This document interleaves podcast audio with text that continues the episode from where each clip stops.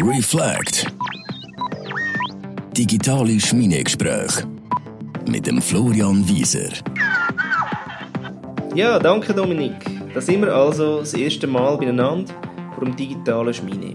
Zum Start möchte ich über das Anfangen reden.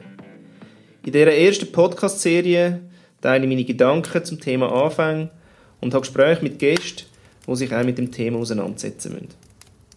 In dieser Nullnummer werde ich euch meine Geschichte erzählen, vom Anfangen und von meinen verschiedenen Anfängen. Und ich werde mir Gedanken machen über eigentlich Faktoren, damit das mit dem Anfangen überhaupt klappt. Aber als erstes gehen wir mal zu dir. Wie oft hast du denn schon etwas angefangen? Wie weit bist du gekommen? Und was meinst du, was hat es gebraucht, dass du angefangen hast? Oder vielleicht gehen wir noch in die Vogelperspektive. Gibt es überhaupt ein Ende und somit das berühmte Ziel, das man erreichen soll? Oder ist nicht das Anfangen das neue Normal? Immer fluid, agil und eigentlich nie so wirklich endend? Oder ist der Neuanfang das Ende vom Anfangen? Fragen über Fragen. Und zum Anfangen möchte ich Twitter-Perle zitieren vom User at Ungehalten aus dem Jahr 2014.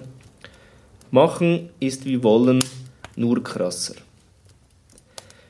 Mein Podcast soll also zum Machen anregen. Ich reflektiere Themen, die mich interessieren, beschäftigen oder wo ich irgendwelche Erfahrungen gemacht habe, die ich teilen kann, die sollen vielleicht zum Machen anregen. Es sind Stories von Menschen, äh, wo ich vor dem Schmine mit ihnen bespreche. Und es sind meine Themenkreise, äh, wo man wahrscheinlich auch, die, die mich kennen, erwartet. Es geht sicher ums digitale Leben, Denken und Wirken. Also was macht das Digitale mit uns? Wie gehen wir damit um? Was sind Dynamiken? Äh, wie sieht es mit dem Bewusstsein aus? Ähm, was gerade so um uns passiert? Ähm, und wo sollten wir auch wachsam sein? Was mich auch immer wieder äh, beschäftigt, ist die Veränderung in der Wirtschaft, ähm, die Industrialisierung, äh, wo wir uns versuchen, davon zu lösen. Äh, man nennt sie auch die Transformation. Also was passiert da genau und was braucht die Wirtschaft da für Impuls? Und finde ich Muster, wo man vielleicht einen Weg findet aus dieser industrialisierten Denkweise.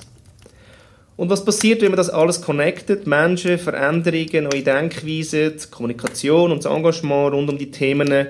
Ist das vielleicht sogar die digitale Kultur, die uns in ein nächstes Jahrhundert tatsächlich eintreten lässt? Meine Story vom Anfang hat gerade aktuelle Komponente, und zwar mit einem Ende. Zinsstern, die berühmte Snowboard-Marke, zieht sich nach über 20 Jahren aus dem März zurück. Was auch immer das genau heißt, inspiriert vom Reto und vom Thomas, der beiden Gründer von Zinsstern, die auf dem gleichen Hügel aufgewachsen sind wie ich, habe ich mit 19 meine erste GmbH gegründet, die Aris Flowwear GmbH. Wir haben auch Fashion gemacht und zum Teil auch am gleichen Ort produziert wie Zimtstern am Anfang. Und nach vier Jahren habe ich meinen Rückzug aus dem Markt gemacht, weil ich noch studieren wollte. Die beiden Herren sind ein paar Jahre älter gewesen und ich habe, ihr kennt ihre Erfolgsgeschichte, wie sie die dann nachher vorangetrieben haben. Und es war eigentlich der beste Zeitpunkt, gewesen, um neue Medien zu studieren, weil es ist gerade mal das erste Internetbubble geplatzt und die Euphoriewelle ist gestrandet und wir sind mit drin gewesen. Und das noch in einem Kunststudium, wo das Business sowieso böse war. Ich musste also lernen zu argumentieren. Im März habe ich argumentiert, warum es das Internet braucht und im Studium habe ich argumentiert, warum die Dynamiken äh, aus dem Business durchaus eine Berechtigung haben, äh, künstlerisch denkt zu sein. Wir haben damals viel Anfang gedacht. Zum Beispiel Demokratisierung von Wissen oder was ist Wissen überhaupt wert. Wir haben über digitale Währungen geredet und wir haben über digitale Gemeinschaften nachgedacht, die ihr Leben über das Internet teilen. Ja, da kommen da jetzt sicher ein paar grosse Namen in den Sinn, die das heute im, auf dem Markt professionalisiert machen. Und es war trotz dieser Skepsis ein wunderbarer Anfang, gewesen, weil alles ist nochmal hinterfragt wurde.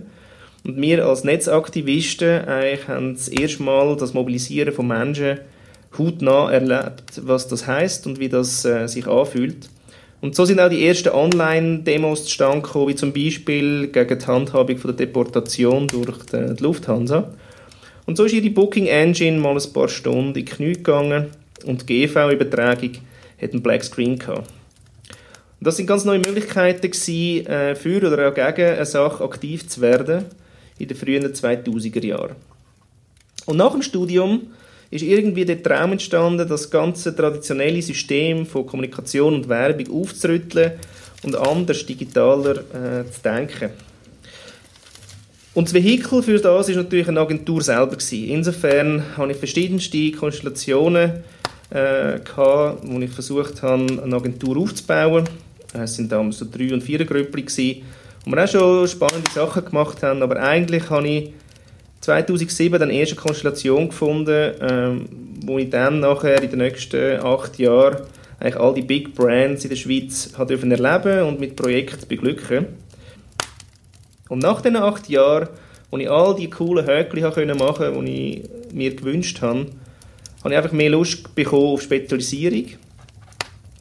Und so habe ich meine Agentur verkauft und habe einen Neustart von drei Jahren gewagt und wollte die Organisation neu denken, Team neu denken, Spezialisierung, Expertise neu denken. Ich bin so eigentlich zu der heutigen Form als eine Art Unternehmensberatung mit den Themen Future Communication und Future Organization mit meinem Team von etwa 10 Leuten ähm, unterwegs. Und kaum habe ich gemeint, es läuft, äh, habe ich gemerkt, dass es für mich so nicht läuft. Das liebe Hamsterrad hat uns bereits nach drei Jahren schon wieder im Griff gehabt. Und wir haben verstanden, wie man Geschäft machen mit Content und wie die Content Creation Maschinerie jetzt einfach skalierbar wäre. Aber Skalierung interessiert mich einfach nicht. Und ich habe nicht umsonst künstlich auf maximal elf Teammitglieder pro Standort limitiert. Also das haben wir ja sogar im äh, Firmennamen der Relevant, weil wenn man das R und das T von Relevant wegnimmt, dann kommt dort 11 führen. Und wir haben gerade an der Teamzusammensetzung Änderungen vorgenommen und sind in einer klassischen Reorg. Es transformiert also gerade recht schön und es hat viele Anfänge nochmal und nochmal und nochmal dabei. Und wir haben durch die vielen Anfänge in den drei Jahren uns zur Beratungsfirma entwickelt mit viel Machenskraft, damit wir Unternehmen ins Gestalten bekommen durch zukunftsfähige Kommunikation und eine zukunftsfähige Organisation, damit sie eben nicht nur meistern, sondern auch können, äh, gestalten Und das wollen wir wie am eigenen Körper quasi erleben. Insofern ist Veränderung oder das Neuanfangen gehört wie zum Programm. Gleichzeitig kommen gerade auch extrem viele Puzzlestücke, Skills, Leidenschaften, Berufungen, Netzwerke und Erfahrungen zusammen, und vereint sich in einem ausgebauten Stall in Savonin in den schönen Schweizer Alpen. Den Stall habe ich mit meiner Frau und der Linda, die in Savonin lebt, seit Anfangsjahr gemietet. Und es soll ein Ort für reale Utopien sein. Ähm, eine Denkstube, eine Mutmacherei und ein Kraftwerk zum Machen, Umsetzen von Projekten, von Next Steps, die einem wichtig sind, oder auch von Träumen, die man schon länger träumt.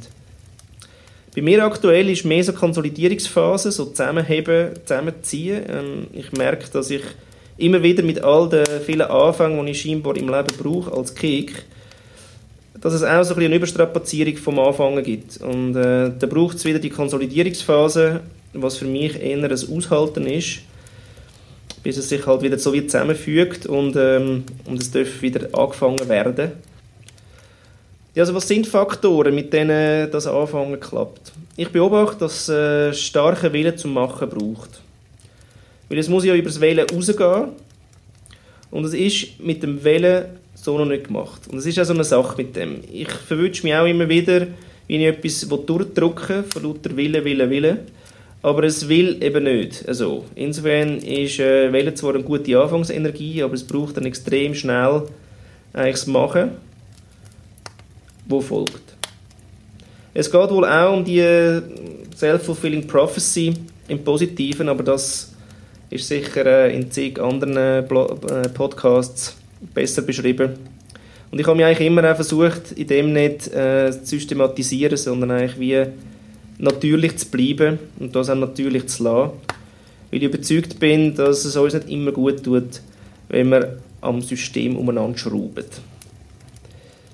Zweitens, es braucht eine Intuition, die hupet, laut und sagt, hey, mach's einfach. Denn ähm, die Anfanghormone, die da in Hektoliter sprudelt, die braucht es. Und ich beobachte einige Menschen, dass sie ab äh, ihrer Stärke von der Intuition tatsächlich auch verschrecken und dann eigentlich wieder abspielen. Und das wird dann so ein bisschen wischiwaschi, dabei haben sie im ersten Moment so gut gespürt. Das kann man aber trainieren, glaube ich. Ähm, das habe ich jetzt jahrelang dürfen trainieren, dass man auf seine erste Intuition loset. Und dazu gehört aber auch, dass man das Motiv dahinter überprüft. Ist es jetzt nur mein Ego, das gerade springt und sagt, mach das? Oder ist es auch ein Schmerz, der sagt, mach das nicht? Oder irgendwie, wo mich quasi wie Fans steuert? Mm. Oder ist es eben wirklich einfach real? Und insofern glaube ich, ist da ein Wachbleiben und ein gutes Beobachten von einem selber äh, eine wichtige Trainingseinheit. Ja, und drittens braucht es äh, Mut zum Nullpunkt zu reisen, damit man merkt, was es wirklich braucht. Ähm, dass man basierend auf dieser Info eigentlich seine Perspektive baut. Ja, drittens braucht es Mut zum Nullpunkt zu reisen, damit man merkt, was es wirklich braucht und man basierend auf dieser Info so seine Perspektive baut. Mich interessiert der Nullpunkt sehr, weil alles, was man so baut und herklotzt, zwar so wertvoll erscheint, aber oft auch eher hemmend ist und mit sich bringt, dass man muss loslassen muss. Und wenn man mit Loslassen mal anfängt, äh, dann kann es sein, dass man zum Nullpunkt kommt, weil man schon schmeckt, dass man alles, was man loslässt, erst in neue Perspektiven ermöglicht. Und das reizt mich immer sehr, dorthin zu kommen. Aber man kommt nur dorthin, wenn man zum Nullpunkt reist, zu der Entscheidungsbasis. Ein bisschen heben gilt nicht. Es sind die Momente, wo man auch zum Satz kommt, so geht es einfach nicht weiter. Und bei mir ist eigentlich vor allem vor jedem Anfang das der Punkt. Ob das damals war bei den Kleidern, damit ich anfangen zu studieren, oder ob es äh, in den ganzen Agenturkonstellationen war, damit ich die grössere starten kann. Oder auch der Verkauf vor drei Jahren von der Agentur, damit ich die Spezialisierung kann haben wie sie heute da steht. Viertens ist die Auseinandersetzung mit der Existenzangst. Ich glaube, der Ursprung liegt da irgendwo in der Erziehung. Ähm, da entsteht die Stärke, die starke Basis, die Selbstliebe oder auch der unerschütterliche Glaube an sich selber und seine Schaffenskraft. Und da hat man als Eltern so einen unglaublichen Einfluss drauf. Ähm, und als zweifacher Familienvater kann ich nur sagen, wie die Verantwortung, das zu stärken im Kind oder eben, dass man es knickt, ist huge. Und der Grad dazwischen ist schmal. Und es ist das Schönste aber, wenn man dann als Eltern sieht, wie das Kind für sich einsteht und sich selber wahrnimmt in seiner Gestaltungskraft. Und fünftens braucht es Verbündete für den Reality-Check und fürs Umsetzen. Verbündete, die wohlwollend zulassen, ähm, dass dein Wirken einen ersten Erfolg überhaupt haben kann. Und es geht nicht um die Schulterklopfer, aber auch. Es wird wohl nicht nur ein Reality-Check sein für das, was du gerade machst, sondern auch, wie gut deine Beziehungen zu den Menschen äh, gebaut sind oder was du investiert hast, weil dementsprechend wird auch die Kritik äh, ausfallen. Und das eine ist natürlich, Kritik äh, auszuhalten und einzustecken, da bin ich nicht so der Held, äh, muss ich zugeben, weil ich immer schon das Gefühl habe, ich bin schon an einen guten Punkt gekommen und dann gibt es doch noch irgendetwas. Ähm, aber andererseits, glaube ich, ist es genauso wichtig, äh, eben Kritik auch können auszuteilen. Ähm, da hilft mir sehr oft äh, die Keep-and-Try-Methode, weil ich so gar nicht erst zu diesen negativen Sätzen komme, äh, sondern ich muss mich aufs Fürsche konzentrieren äh, was man so ein bisschen behalten und was man äh, kann besser machen kann, weil es ja immer irgendetwas gibt, wo man noch kann improven kann. Aber falls deine Intuition laut sagt, don't do it, hilft wahrscheinlich dem Gegenüber eher, wenn es ihm auch so sagst. Ja, und sechstens äh, braucht es wenig Perfektion aus meiner äh, Sicht, sondern viel mehr machen, machen, machen. Ich habe schon mehr Leute gesehen, äh, glücklich werden, weil sie es gemacht haben, als solche, die im Versuch stecken geblieben sind, äh, perfekt zu sein. Und nach dem ersten Machen braucht es dann den Mut zum Iterieren, zu dem Loop, den einen Loop nach dem anderen, ähm, um es einfach perfekter zu machen, bis zu dem Punkt, wo du dann spürst, jetzt ist es für dich mal perfekt. Und das Aussen wird dann schon noch schnell genug sagen, ob es jetzt für sie auch stimmt oder nicht. Und dann kannst du wieder eigentlich mit den Optionen, die du dann hast, an Feedbacks entscheiden, ob du noch perfektionieren willst. Ja, ich fasse die Faktoren kurz nochmal zusammen. Ein starker Wille zum Machen, das ist die Anfangsenergie. Dann zweitens die Intuition, der gut zulassen und das Motiv dahinter beobachten und überprüfen, ob es real ist. Dann drittens der Mut zum Nullpunkt zu reisen, um das Rauschen um uns herum zu minimieren. Viertens die Auseinandersetzung mit der Existenzangst. Kann ich einfach loslegen oder braucht es einen extra Einsatz von mir, die zu überwinden? Fünftens Verbündete für den Reality-Check, die echten, die wohlwollenden, die aufbauenden Kritiker in meinem Umfeld. Und sechstens, last but not least, better done than perfect. Fang an und dann perfektionier's. Ja, das wäre es also gewesen, meine Nullnummer, meine Feuertaufe vor dem Schmine im, im Podcast. Wie gesagt, ist es eine Serie zum Thema Anfangen und es werden noch Gäste mich am Schmine joinen. Und wir werden über ihr Anfangen und das Anfangen generell uns unterhalten und philosophieren. Und wer mehr über mich und äh, The Relevant erfahren will, findest du mich auf florianwieser.com oder therelevant.com, alles mit E. Und denke daran, machen ist wie wollen, nur krasser. Reflect. Digitale Schmiedegespräche mit dem Florian Wieser.